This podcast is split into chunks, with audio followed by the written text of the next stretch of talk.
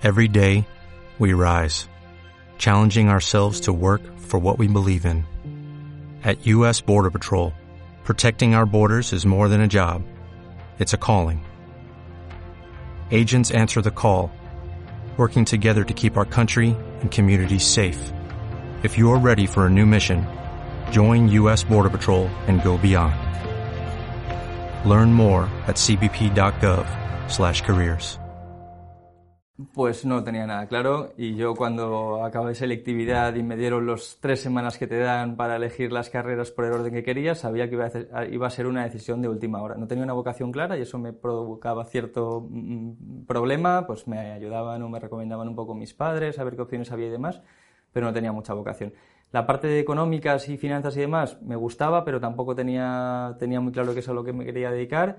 Y bueno, pues como yo era buen estudiante y demás, pues preferí elegir una carrera fuerte y demás, eh, que fuera así complicada eh, y la parte de ingeniería me gustaba, son bastante componente matemático y demás, y elegí caminos.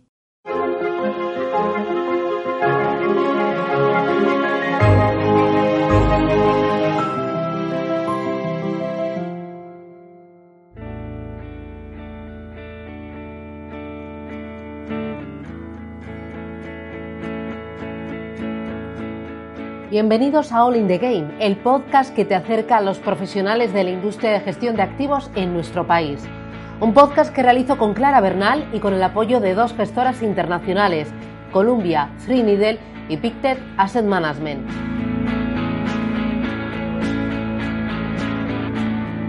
Nuestro invitado de hoy a All in the Game es Francisco Julbé, responsable de selección de fondos de AIG Banca Privada.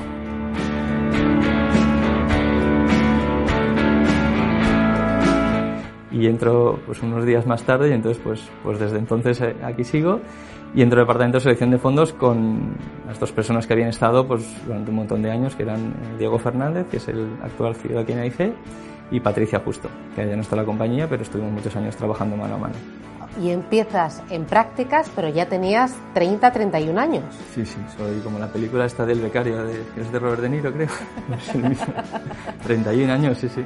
Pero bueno, todo lo que tarde que empecé lo he corrido, lo, lo, lo he ganado, he recortado el tiempo luego, pero sí.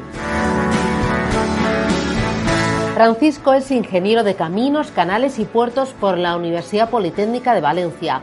Comenzó su carrera profesional en el sector transportes y movilidad y pronto pasó al sector de consultoría. Compaginaba su trabajo con estudios de finanzas y poco a poco se dio cuenta de que lo que era una afición se iba a ir convirtiendo en su profesión. La transición no fue fácil ni tampoco rápida, pero cada día tiene más claro que este es su sitio. Se incorporó a IG en agosto de 2015 como analista de fondos de inversión más tarde, en mayo de 2020, fue nombrado director de selección de fondos de AIG. Anteriormente, Francisco estuvo ligado a GVC Gaesco como analista y dando soporte al departamento comercial. Nos cuentan que Paco todo lo que coge lo coge al 300%. Le ha dado por la formación y en estos dos últimos años se ha sacado un CAIA y también un CFA. Está ahora por el último nivel. Tiene un maratón en 2.47 y cuando se pone a correr no para. Se levanta a las 5 de la mañana para darle a la zapatilla. Juega también al pádel y al tenis y tiene, nos dicen, un coco tremendo. Se saben las matrículas de todas las motos del garaje del trabajo, incluso si algún compañero tiene dos motos, se sabe las dos. Paco, ¿qué tal? ¿Cómo vas? Muy bien, hola Susana, muchas gracias. Menuda introducción más completa. Oye, ¿es cierto lo de las matrículas? Eh, sí, más o no tanto, pero sí.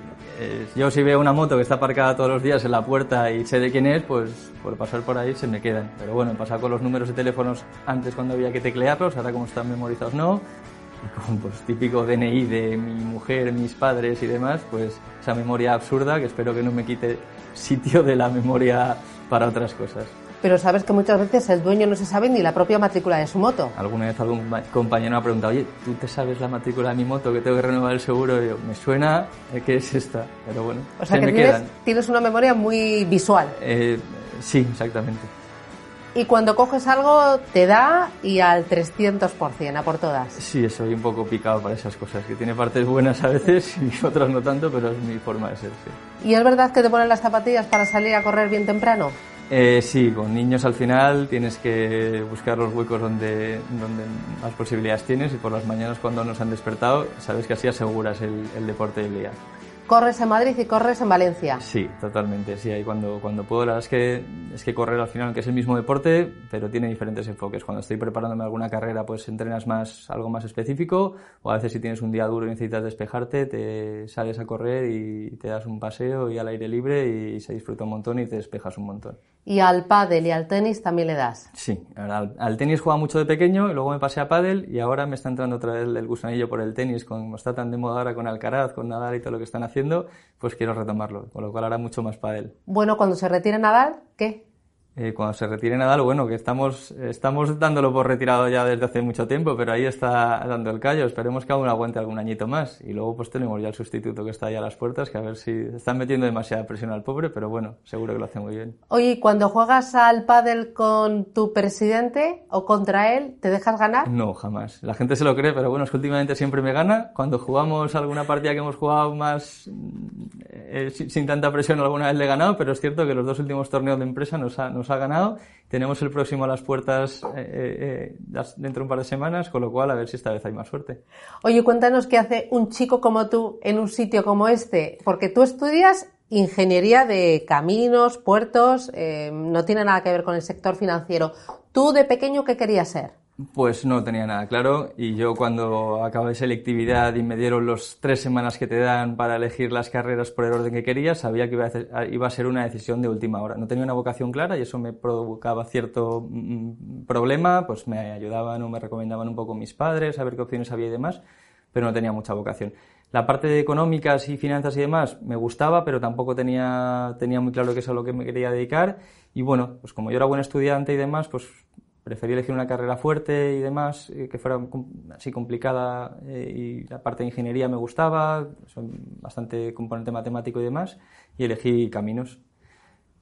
Y a medida que iba haciendo la carrera, pues me dado cuenta que, hombre, pues sí, lo iba sacando, pero que tampoco me motivaba mucho. También caminos es una, una especialidad bastante, una carrera bastante con bastantes especialidades, iba abriendo, viendo un poco. La parte de construcción sabía que la descartaba un poco más porque me gustaba, me gustaba menos. Quizá la parte de consultoría, que luego me especialicé más en la parte de, de transportes y territorio. Y bueno, pues siempre con las finanzas ahí, haces tus inversiones particulares, te llevas los primeros disgustos que creo que tuve bastante suerte en que, en que me fuera mal al principio para no confiarme. Y bueno, pues poco a poco lo que era una afición, como has comentado al principio, pues se ha convertido en lo que es ahora mi profesión y creo que estoy en el sitio donde, donde quiero estar. Pero en principio estuviste trabajando en consultoría. Sí, yo acabé la carrera y el, el proyecto final de carrera lo un, lo hice en una startup ligada a la universidad con temas de movilidad, todo lo que son ahora todos los coches eléctricos, las motos, el car sharing y demás, que por 2008 era muy pionero y no existía nada, solo un poco en los países nórdicos. Tratamos de, de tener una startup de, tecnológica ligada a movilidad y empecé con, con, proyectos de esos. Ahí viene la crisis, eh, te quedas sin empleo y te das cuenta que tienes que eh, reconvertirte. ¿Cómo son tus primeros pasos en el mundo financiero? Sí, yo estoy cuatro años allí en la empresa y al final con la crisis el departamento de consultoría, porque la empresa hacía algunas, tenía algunas ramas más, pues que éramos cuatro personas, cuatro ingenieros de caminos, pues nos quedamos sin trabajo de, de la noche a la mañana. Y entonces ahí me, me surge el dilema de no era exactamente, tenía claro que no estaba muy a gusto y no era exactamente lo que quería hacer y digo, ahora no me la, no la puedo volver, no me puedo volver a equivocar. Entonces ahora tengo que, mi oportunidad para reinventarme y poder dirigirme hacia donde, hacia donde yo quiero. Siendo de caminos, en aquella época había mucha construcción en el extranjero y me surgió la oportunidad de irme a, a Arabia por temas de construcción del AVE, de Medina, la Meca y demás. Y era una oportunidad buena, tenía varios amigos allí. Además, pues cuando eres joven te apetece un poco experiencias y aventura, el horizonte temporal era limitado, dos, tres años, estás allí, bueno, eh, ganas bastante pasta porque estás, estás fuera, estás despatriado, no tienes gastos, trabajas seis días por semana, que allí se trabajan seis días y entonces vas acumulando un día de vacaciones cada semana, puedes volver mucho, pero digo, vale, y cuando acabe este plazo, ¿qué? ¿Me vuelvo a cambiar? Entonces dije, no. Entonces digo, pues mi oportunidad para hacer un máster y profundizarme y profesionalizarme la parte de finanzas y es lo que hice.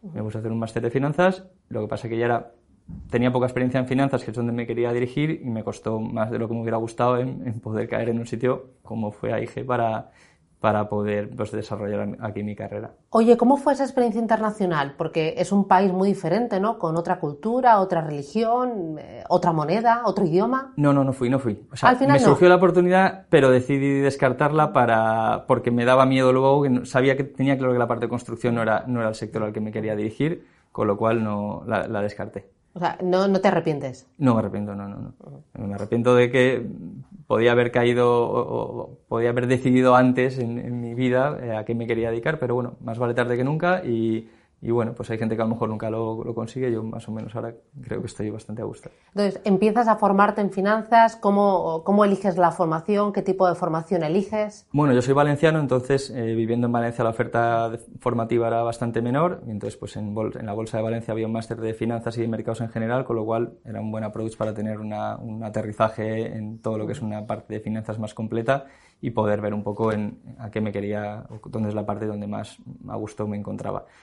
Eh, en Valencia era complicado puestos de, de, análisis o más técnicos y demás, entonces pues me, me vine a Madrid y completé los, los estudios con nuestro máster en, de gestión de carteras. Y ahí a través del máster y mientras lo estaba haciendo aquí en Madrid me surgió la oportunidad de eh, entrar en AIG y entonces pues ya me instalé en Madrid.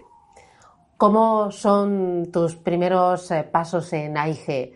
Eh, a qué te dedicas, quién es tu jefe, qué aprendes o qué descubres de, de, este mundo. Bueno, yo caigo en AIG en el mismo departamento donde estoy actualmente, llevo ya casi siete años y yo pues un perfil bastante, bastante raro o poco común. ¿no? Yo entro de, en unas, unas prácticas en verano 2015, además AIG me dio la oportunidad de eh, poder retrasar mi incorporación porque ya había hecho muchas entrevistas, algunas no habían salido, otras por, incluso por mala suerte pues no, no había salido la oportunidad y cuando me llaman de IG para entrar a trabajar, yo tenía, después de dos años y pico sin trabajo, yo tenía un crucero con mi familia para irme, eh, 15 personas, pensaba hace un montón de tiempo, digo, es que no puedo renunciar a esto. Pero bueno, lo comenté con la gente aquí en IG y me dijo, no te vamos a hacer la faena, entonces me permitieron retrasar mi incorporación y entro pues unos días más tarde y entonces pues, pues desde entonces eh, aquí sigo y entro al departamento de selección de fondos con las dos personas que habían estado pues, durante un montón de años, que eran eh, Diego Fernández, que es el actual CEO aquí en AIG,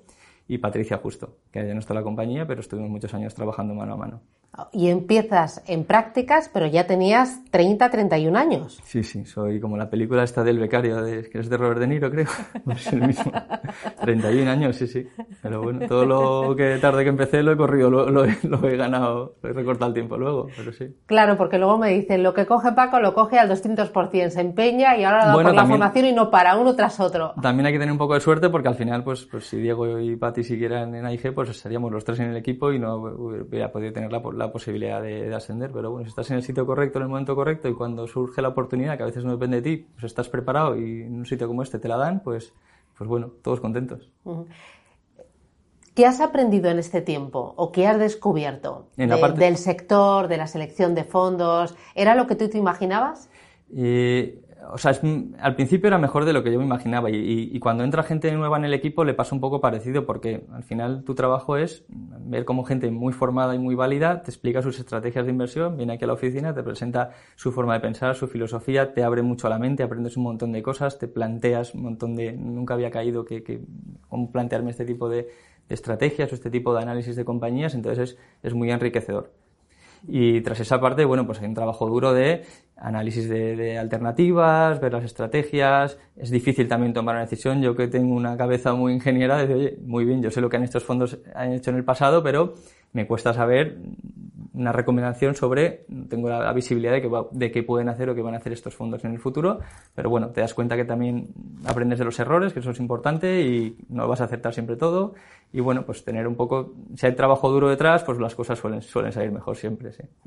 Cuando tú seleccionas los fondos de inversión para incorporar a cartera, ¿utilizas más eh, herramientas cualitativas o herramientas cuantitativas? Nosotros el componente más fuerte de análisis que tenemos es la parte humana, la parte cualitativa, pero sí que es cierto que nos apoyamos, es indispensable pues el uso de herramientas para hacer tus screenings, para sacar tus universos de inversión, para comparar los track records de los diferentes fondos, para sacar tus ratios. Nunca hay, es difícil que haya una estrategia que mm, sea la mejor para cualquier entorno. Siempre tienes que entender los sesgos que puede tener unos fondos versus otros y que puede encajar para una petición, pues en concreta de un cliente que podamos tener. Con lo cual, eh, esa parte mm, cuantitativa, que sí que pues en el equipo tenemos gente especializada y que, es un buen trabajo, es la base para luego poder tomar la decisión más de, que un humano debe, debe, tomar en estos casos y que, y que consideramos que así debe ser. ¿Pesa mucho el que conozcas al gestor?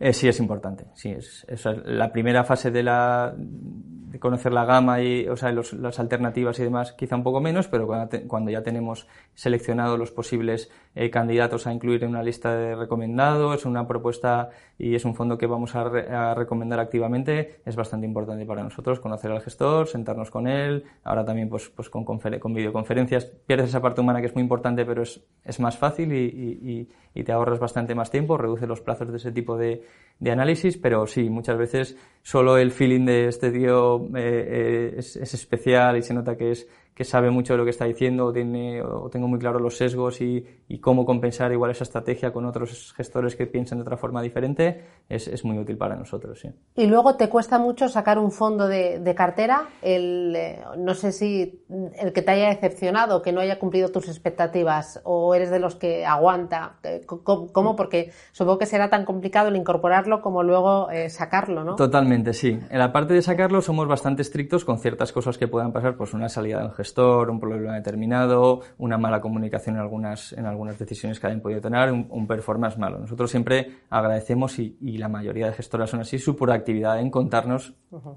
los problemas que puedan haber tenido algún fondo y si alguna vez no es así, pues somos nosotros los que eh, periódicamente revisamos las categorías y podemos ver qué fondos no, no están cumpliendo bien. La parte de sacarlo, eh, es cierto que fondos que tienen sesgos muy claros, cuando luego el mercado, por momentos de mercado hay algún tipo de rotación postsectorial o de, o de estilos, te cuesta un poco porque son fondos que, te da miedo sacarlos en el peor momento. Si es por momento de mercado, nos cuesta menos, es porque hemos visto que el gestor, la estrategia no es lo que queríamos o no es lo que nos habían dicho que tenía que ser, o hemos visto que hay, no hay una consistencia en ese, en ese estilo filosofía de inversión, solemos ser más rápidos. Hablas de nosotros, nosotros. ¿Quiénes sois en el equipo? El equipo somos un equipo pequeño, somos cuatro personas. Eh, una chica, tenemos una chica que se ha incorporado recientemente, que es Isabel Lamana, y luego está Santi Royuela y Diego Ortiz. Y entre los cuatro, pues nos lo, nos lo comemos y lo guisamos todos. Somos generalistas porque aquí un componente fuerte del departamento es dar servicio a los banqueros y al final aunque pues que mucho abarca, poco aprieta y nos gustaría a veces especializarnos en algunos activos, creemos que es mucho más enriquecedor que todos sepamos hacer de todo y todos podamos dar una respuesta integral a una propuesta, a una consulta a un banquero, de un cliente o reuniones con ellos y cualquier tema. ¿Y soléis estar muy de acuerdo? En, eh, pues no. Pero eso es lo bueno, ¿no? Yo al final eh, me gusta escucharles y, bueno, pues hay, hay veces que yo tengo en mente quitar un fondo de lista de fondos recomendados y algún compañero me dice, creo que es momento de este fondo y es lo mejor que te puede pasar y al final expones tus, tus, eh, tu visión o tu tesis de inversión, la otra persona te puede decir la suya, además somos backgrounds bastante diferentes, que creo que somos todos bastante, bastante complementarios y eso enriquece. Y además, dentro del equipo, además, Posteriormente ponemos este tipo de decisiones o ideas en común con el comité de asset management, que ahí entran otros departamentos también, con lo cual es, es una, un diálogo bastante enriquecedor. Claro, ¿cómo es el resto del equipo? ¿Qué tipo de formación? Porque dices que son, son, son diferentes, ¿no? Eh... Bueno, ya el raro soy yo, no es el ingeniero, pero bueno, tenemos eh, una persona pues bastante técnica, tenemos un, tenemos un economistas, tenemos matemáticos, bueno, Diego es matemático, eh, Santi también es economista, Isabel también, y entonces sobre todo también, aparte del background, los, los, las, los intereses, ¿no? Las, las, inquietudes personales que tienen cada uno. Unos son un poco más, más, le gusta más la parte de value, otros son mucho más de puro fondo, otro hay otra persona pues que también es más de pues, toda la parte de tecnología nueva, nuevas tendencias, blockchain y demás, y nos, nos, nos enriquece mucho el, el, diálogo. ¿Y tú? ¿Tú cómo eres? Pues eso que lo deberían responderte ellos, pero bueno, yo creo que normal, pero oye, ¿cómo se nota que eres ingeniero? Me dicen muchas veces, pues supongo que algo, algo debo tener diferente. ¿Eso porque eres más cuadriculado? Y no lo sé, no te sabría decir. Igual sí. Pero ¿te gustan, por ejemplo, las, las nuevas tendencias, blockchain, eh, todo lo tecnológico, criptomonedas? No soy muy... Me gusta, me gusta estar enterado, pero no soy muy, muy activo en la... Ni, ni profundizo mucho versus otras personas que de verdad dices, esta gente está muy son apasionados y de verdad están muy puestos las nuevas tecnologías. No sé si es que ya estoy un poco, un poco mayor, porque el resto del equipo son, son más jóvenes, pero me, me, cuesta un poco más. Pero bueno, sí que por esto es una profesión que al final, si no eres inquieto, no tienes motivaciones, no te apetece profundizar cuando te surge cualquier cosa, lo pasas mal porque es que hay infinitas cosas sobre las que te pueden estar preguntando pues clientes, banqueros y compañeros y entonces pues tienes que estar abierto a aprender cualquier cosa. Eh, oye, eres muy de alternativos porque te has sacado un CAIA, ¿no? Sí, el CAIA es el, el título de, inversión, de analista de inversiones alternativas. Eh, me gusta bastante, sí. Pues eso ya es componente más de, de, ingeniero, de derivados y demás que me suelen gustar. Y bueno, creo que es un buen complemento para, para carteras que ya tienen cierto, cierto volumen y necesitan diversificación con cosas un poco más diferentes que varias líneas de, de fondos de inversión de activos más tradicionales que llega un momento en que la diversificación ya es, es, limitada. Pero ahí eres más de alternativos líquidos que de ilíquidos.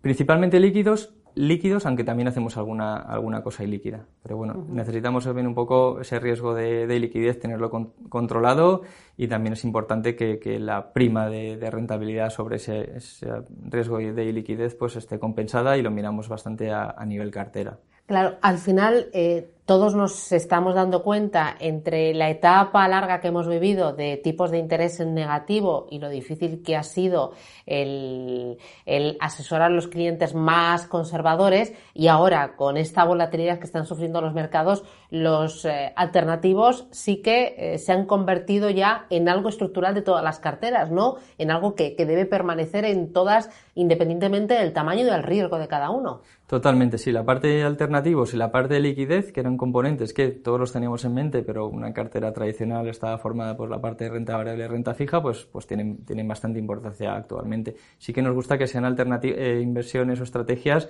que más o menos las podamos entender y tener controladas, porque hay algunas que son muy complejas y que dentro de una cartera siempre pueden funcionar bien hasta que llega el momento que deben responder y no lo hacen, como ha podido pasar a lo mejor en, alguna crisis imprevista fuerte como alguna de las últimas que hemos tenido, especialmente la del COVID, y son estrategias que nos, nos, han hecho más daño en las carteras, con lo cual esas que son un poco más, más complicadas tratamos de analizarlas bien y tener por lo menos los riesgos controlados.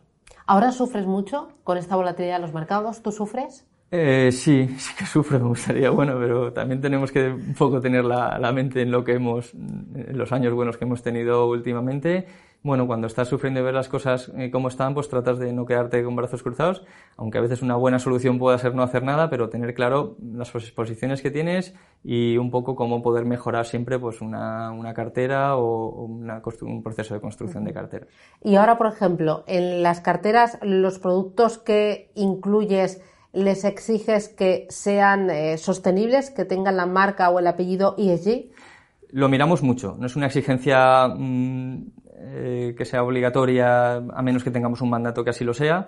Nosotros la parte de construcción de carteras tenemos un departamento exclusivo que son los que se dedican principalmente a construcción de carteras, pero para nosotros proveer la oferta de fondos recomendados que tenemos lo miramos bastante. En esta parte de sostenibilidad sí que es cierto que eh, pues llevamos poco tiempo con esto, hay mucha heterogeneidad y subjetividad en ello y es importante entender, aparte de las etiquetas o las marcas que puedan tener los fondos, tratar de entender un poco el racional de las, de las inversiones que hay detrás. Hay fondos que incluso las agencias de rating de, de, sostenibilidad dan ratings muy diferentes a una misma empresa porque le valoran ciertos parámetros o ciertos, ciertas métricas de diferente forma, entonces te das cuenta que no hay algo que universalmente se pueda considerar como sostenible o como no.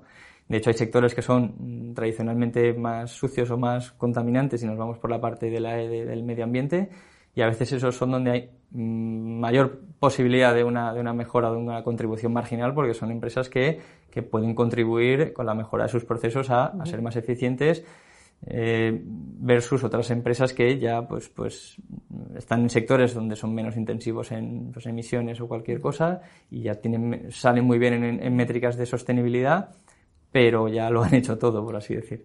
Ahora te está sacando un CFA, ¿no? Estás por el último nivel. En el CFA sí que se incluye mucho tema sostenible, ¿no? Sí. O hay una pata, o hay otro CFA eh, solo de sostenibilidad. El último nivel de CFA, los, los, estas titulaciones hacen muy bien porque revisan sus temarios periódicamente y últimamente en la última revisión incluye una parte más de, de sostenibilidad, aunque es cierto también que hay certificaciones exclusivas de, de sostenibilidad. Y en este caso el CFA también tiene una diferente y, propia exclusiva de la parte de sostenibilidad, que es así, al ser sus, las primeras, llevan pocos años lanzándola, pues sí que están eh, eh, profundizando y ampliando el temario constantemente. ¿Es duro eh, la preparación? ¿Son duras las pruebas? Es muy duro, sí, sí. Es que es una visión completa de la parte de finanzas. Tienes que saber mm, ser muy competitivo y saber mucho de muchas cosas, pero también aprendes mucho. Entonces yo que la parte de la carrera, pues la disfruté menos y mm, si podemos pensar que es una carrera dura y que, y que era muy exigente y son partes que no me no tenía yo esa, esa, esa motivación eh, pues esta parte la estoy disfrutando más. También es cierto que la estoy estudiando cuando ya tengo varios años de experiencia, con lo cual pues muchas cosas ya sé o, me hacen pensar en cómo aplicar ese tipo de, estudios a la parte de trabajo. Siempre hay materias que te tienes que estudiar porque sí y sabes que no te gustan, no las vas a aplicar, pero en general es, es bastante, bastante interesante. ¿Y en los exámenes sufres? En los exámenes sufro, pero ya te he dicho que tengo ese componente de picado y, competitivo, entonces como que me gusta, ¿no? Entonces, bueno, soy, se me da bien hacer exámenes. Entonces, cada uno también tiene que ver lo que le gusta y lo que se le da bien. Entonces, bueno, pues, pues eh, no te voy a decir que me gusta, pero bueno, eh, trato de... Oye, y ahora explícame cómo compaginas trabajo, formación, eh, dos niños pequeños y el AVE ida y vuelta todas las semanas Madrid-Valencia. Sí, pues, pues compagino el AVE lo que antes, cuando lo cojo a las 6 de la mañana para venir a Madrid alguna vez, eh, cuando antes dormía ahora estudio y bueno, los huecos que voy teniendo, pues, pues deporte y estudiar, pues a partes iguales. Es cierto que, bueno, a mí me ha atormentado un poco estos, esos títulos, por ejemplo, de CFA, que son varios niveles y muchos años. Me preocupaba un poco porque ya estoy en una etapa de la vida, pues con niños pequeños, con trabajo y movimiento. Entonces, pues bueno, yo soy más de meterme mucha caña en poco tiempo, entonces pues, pues aunque lo paso mal cuando estoy cerca del examen, pero tengo el, veo la luz al final del túnel y me, me, motiva, es donde dices, tengo que estudiar porque es que no llego. Entonces es la forma de levantarte cuando te suena el despertador muy pronto y, no te queda más, más, remedio. Tú eres de los que te metes un atracón, ¿no? De los que yo a mi hijo se lo digo, vives al límite. Totalmente. te gusta arriesgar. Totalmente, así es, así es. Pero bueno, es, diferente. Hay otra gente que dice, mira, yo prefiero estudiar una horita todos los días y en un año yo a mí me, me mata pensar cosas a un año, a un año vista en estos temas.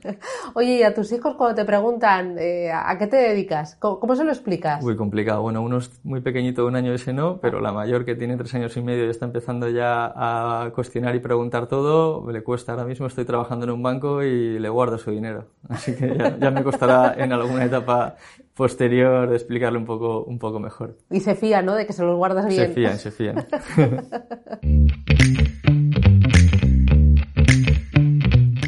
Las tres últimas preguntas con Pictet Asset Management y Columbia Threadneedle. A los chicos que eh, no saben qué estudiar, que están ahora en los últimos cursos de bachillerato y que están totalmente despistados, ¿qué le aconsejas tú?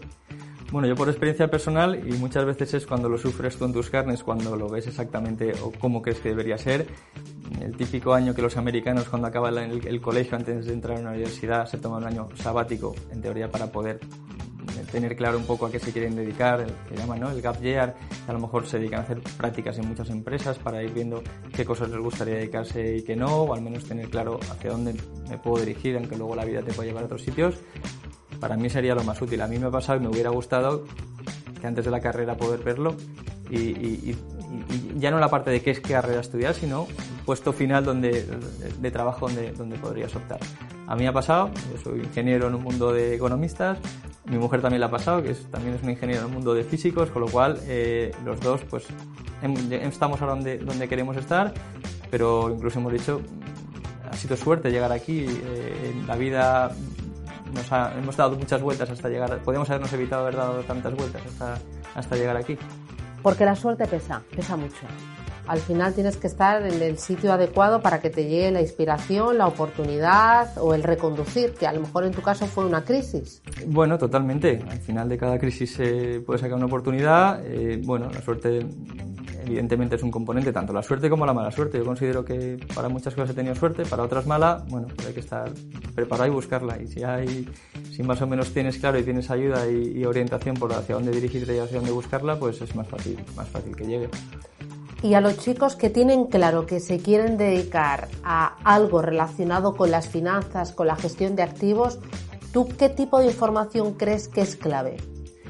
Bueno, eh, yo creo que al final hay gente, yo, por gente joven que entra aquí a la empresa, que quieren tener muy claro a qué se quieren dedicar. Entonces quieren centrar mucho el tiro al principio en lo que en principio les, les puede gustar. Eh, yo creo que al principio, en una fase de, incluso es de formación, ya habiendo acabado los estudios más, más teóricos y académicos, es, es formarte, estar algunos años en los que tus condiciones salariales no sea lo más importante, ni buscar un sitio en el que digas me quedo aquí, porque es importante tener apertura de, miras y incluso estar en sitios donde no estás a gusto para luego valorar más cuando estás a gusto en otros. Y, bueno, que son, si son jóvenes hay, hay, tiempo y no pueden dejar pasar los años pensando ya me pasará algo, ya el año que viene me lo pienso y demás, porque al final luego miras hacia atrás y ya han pasado muchos años y hay veces que ya podías haber hecho otras cosas. Nos cuentas que en el equipo eh, hay dos becarios. Eh, ¿No? ¿Tienes dos becarios? Un becario. ¿Cómo ves a las nuevas generaciones, a los que eh, dan sus primeros pasos en el mundo laboral? Bueno, nosotros sí que tenemos en la empresa y en el, equipo actualmente hay uno, pero es cierto que hemos pues, van pasando durante el tiempo pues, pues varios y son bastante diferentes. la, persona, Diego, que es la persona que está en prácticas actualmente, es gente muy formada. Tiene dos carreras, una de ellas doble titulación, eh, tiene máster, pero al final les aporta, yo creo, en esa parte de formación más teórica, una formación más, práctica. Al final, pues en un proceso de práctica siempre la, la, gente que entra tiene unas tareas más recurrentes que deben hacer y que y luego aparte tiene una parte de su tiempo que lo tienen que invertir ellos y dedicar en, en, aprovecharlo. Que al final somos una empresa mm, eh, eh, muy buen ambiente, eh, la gente en otros departamentos está perfectamente disponible para que les preguntes o te, te sientes con ellos, los analistas de renta variable, de renta fija, los gestores de carteras, la parte de riesgos, estrategias cuantitativas para poder tener un, tour completo de, a qué se dedican los, resto de compañeros y al final es, una parte muy importante. Son tus primeros pasos en el mundo laboral, pero o los últimos en la parte de formación. Una persona que te haya marcado a lo largo de todos estos años en el mundo laboral. ¿En el mundo laboral? Sí.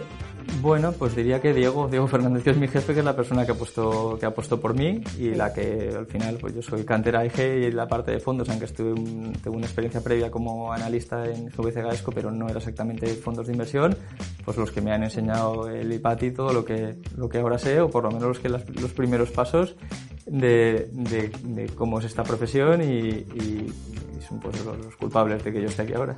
Una persona a la que admires.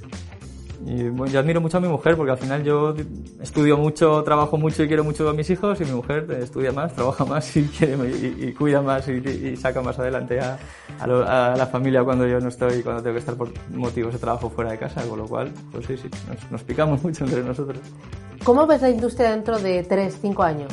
Es una buena pregunta, la verdad es que no lo tengo muy claro. Y al final, yo cuando voy a volver a mi, a mi parte personal, cuando vine a trabajar a Madrid, pues nunca hubiera pensado que siete años después estaría aquí. Pensaba que era una parte de transición hasta que pudiera encontrar otra cosa pues más en la parte de Valencia y al final es que estoy muy a gusto aquí y entonces pues, pues no lo hubiera pensado.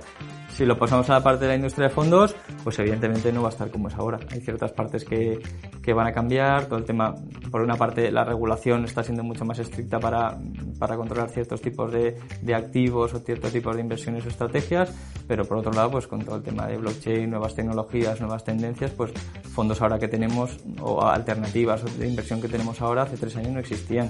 La parte de temáticos, la parte de, inversiones alternativas que has comentado anteriormente, pues ahora que son evidentemente ya nadie duda que son partes eh, importantes en, o estructurales en la composición de una cartera.